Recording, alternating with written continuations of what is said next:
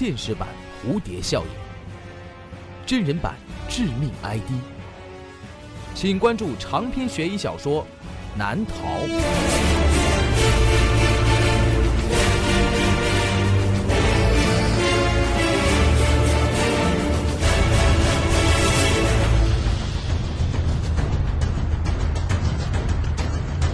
当当、京东、淘宝网上书店均有销售。朱威创作，朱威讲故事。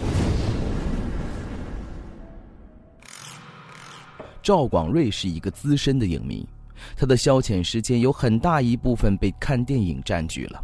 每次周末到来之前，他都会到音响店去租借大量的电影录像，好让他在休息的时间里能够尽量的充实。这天。他在音响店里的一个架子上看到了有这样一个系列的录像带，那看上去像是一套电视剧。这套录像带是白色的盒子，封面页也是白色的，没有任何图案，也没有内容介绍，只有影片的名字和序号。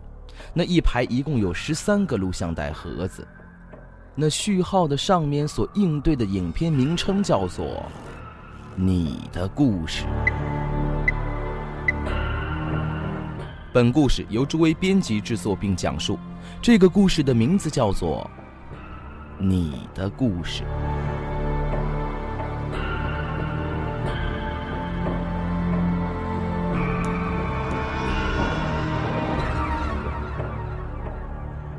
赵广瑞隐隐约约记得一次自己在公交车上听到两个中学生在议论这部影片。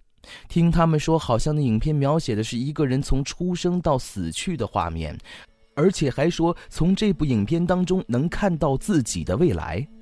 这些残存的印象让赵广瑞对你的故事很好奇。他拿走了这排录像带，序号是第一集的那一盘，回家了。到家之后，赵广瑞打开了录像机，把你的故事第一集放了进去，影片开始播放了。可是赵广瑞觉得很奇怪，那画面什么也没有，黑黑的屏幕没有任何的画面出来。赵广瑞以为自己被骗了，他走到厨房，想先给自己弄点吃的，然后再说。可就在这个时候，他听到卧室里传来了婴儿的啼哭声。赵广瑞赶紧回到卧室，他看到电视里面有一个婴儿在哭，身边的医护人员在忙碌着。这个时候，一个男人走进了产房。赵广瑞愣住了，因为出现在画面中的那个男人就是赵广瑞的父亲，而那病床上躺着的正是他的母亲。难道这个谣言是真实的？这个影片真的在讲述自己的故事？接下来的一个小时里，赵广瑞沉寂在自己成长的影片当中，他看到自己学会了说话，学会了走路，上了学。画面里充满了他和爸爸妈妈在一起的镜头，直到他刚进入小学的时候，这本录像带播完了。录像带自动从机器里退了出来。赵广瑞看着你的故事第一集，眼角流下了一滴泪，这勾起了他太多的回忆。他瞬间就被这系列的影片迷住了，他甚至连晚饭都没吃，马上出门又去租来了你的故事第二集至第七集。从小学到中学，从中学到大学，从大学到毕业，初恋、挚友、老师、同学，那一切的一切，仿佛赵广瑞在昨天就刚刚经历一样。这些熟悉的画面让他无法自拔地思念起以往的生活。终于，看到了第六集，画面中出现了一个让赵广瑞更加熟悉的内容，那可真是他刚刚经历过的画面，那就是在音响店里。赵广瑞租借《你的故事》系列影片中的画面，然后出现在电视画面里的，是赵广瑞坐在电视机前的画面。他猛地回头，可是房间里没有什么不对，难道自己家里也也有探头拍下了自己吗？赵广瑞拿起了《你的故事》第七集，这盘带子将会播放未来的事情。马上就要看到未来了，赵广瑞想。可是紧接着，他发现已经到上班的时间了，自己已经整整看了一夜。赵广瑞匆匆忙忙地上班去了。下班之后，赵广瑞迫不及待地赶回家，把第七集《你的故事》放进了录像机里。画面出现了，那是一个阳光明媚的日子。赵广瑞坐在海边的一家餐馆里，像是在等待着什么。不一会儿，一个女孩走进了餐厅，那是赵广瑞的女朋友小智。他们已经在一起恋爱三年了。看到小智出现在画面里，赵广瑞好像在心里意识到了什么，因为就在最近几天，他正在寻求向小智求婚的时机。小智走到了赵广瑞的旁边，坐了下来。在进餐的过程当中，赵广瑞拿出了婚戒，递给了小智，并且说出了求婚的请求。小智露出了一个甜美的微笑之后。第七集播完了，赵广瑞看到电视屏幕上的雪花，他心里很紧张。小智应该是答应了吧？他笑得那么开心，准没错。这个画面坚定了赵广瑞求婚的信心，他觉得时机已经成熟了。第二天，赵广瑞约了小智在海边的一家餐厅见面，那是附近最好的一间了。他按照录像带里的流程进行求婚。结果很顺利，不出赵广瑞所料，小智同意了。赵广瑞开心极了，他当晚又租来了《你的故事》第八集，刚到家就迫不及待地播放了出来。那上面是两个人在婚礼殿堂的画面，他们真的结婚了。画面里，小智穿着婚纱，化着新娘妆，很漂亮。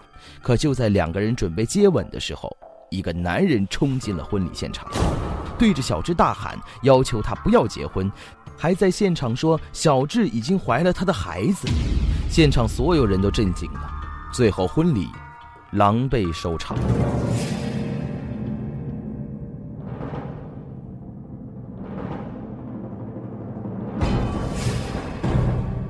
赵广瑞呆坐在电视机屏幕前，不是吧？他心想，这到底是怎么回事儿？第二天，赵广瑞跟踪小智，发现他确实去了一个陌生的公寓，开门的是一个男人，就是那个出现在他们婚礼现场的男人。紧接着，赵广瑞敲响了那个公寓的门，小智和那个男人一起开了门。赵广瑞亲眼看到眼前的画面之后，什么也没说，便离开了。在回家的路上，赵广瑞又去了那家录像店。他想看看你的故事第九集是什么内容，可是他发现录像带的架子上第九集已经被租出去了。一集一集的租实在是太麻烦了，赵广瑞一口气把剩下的几盘全部租了回来。到家之后，赵广瑞开始播放录像带了，那是你的故事第十集，画面里赵广瑞神色憔悴，目光呆滞。他已经在监狱里了。狱警刚刚给他送过饭，赵广瑞赶忙快进袋子，但是这一集里全部都是他在牢房里一动不动发呆的画面。赵广瑞又播放了第十一集，结果也是一样。第十二集也一样，那画面里只有赵广瑞坐在牢房里发呆的镜头。当赵广瑞播放到最后一盘的时候，画面发生了变化。他看到自己躺在一张床上，然后有人给他盖上了白色的布单儿，再然后，电视机的画面一片漆黑。赵广瑞死在了监狱里。赵广瑞腾的一下站了起来，他一定要查清楚，他要看看自己是怎么进监狱的，他一定要看到那第九集的内容，那里面有他进入监狱的原因。赵广瑞匆匆地来到了音响店，但是呢，第九集仍然没有归还。接下来的三天里，赵广瑞一直守在那家音响店旁边，他不去上班，也不去吃饭，就是坐在那家音响店里，直勾勾地盯着那个放着《你的故事》的录像带架子。终于有一天，他看到一个中年女人走进了音响店。赵广瑞注意他的时候，他正在往自己的包里装着一盘录像带，而那盘录像带上的标签，就写着“你的故事”，第九集。赵广瑞赶忙跟着那个中年女人走出了音像店，他们之间的距离越来越近。那个中年女人走上了过街天桥，赵广瑞也跟了上去。他对这本袋子实在是太痴迷了。现在他的眼里只有那装着袋子的包。赵广瑞的眼睛里充满了贪婪，一步一步的紧追那个中年女人。那个中年女人发现身后的赵广瑞，开始快步跑了起来。赵广瑞追了上去，伸手去拉那个女人的包。那个女人拼命的挣扎，赵广瑞和那个女人撕扯到了一起。赵广瑞已经疯了，他根本不会收敛自己的力气。那个中年女人哪里是他的对手？在争抢那个包的过程中，那个中年女人被赵广瑞从天桥上推了下去，大头朝下，那女人摔死了。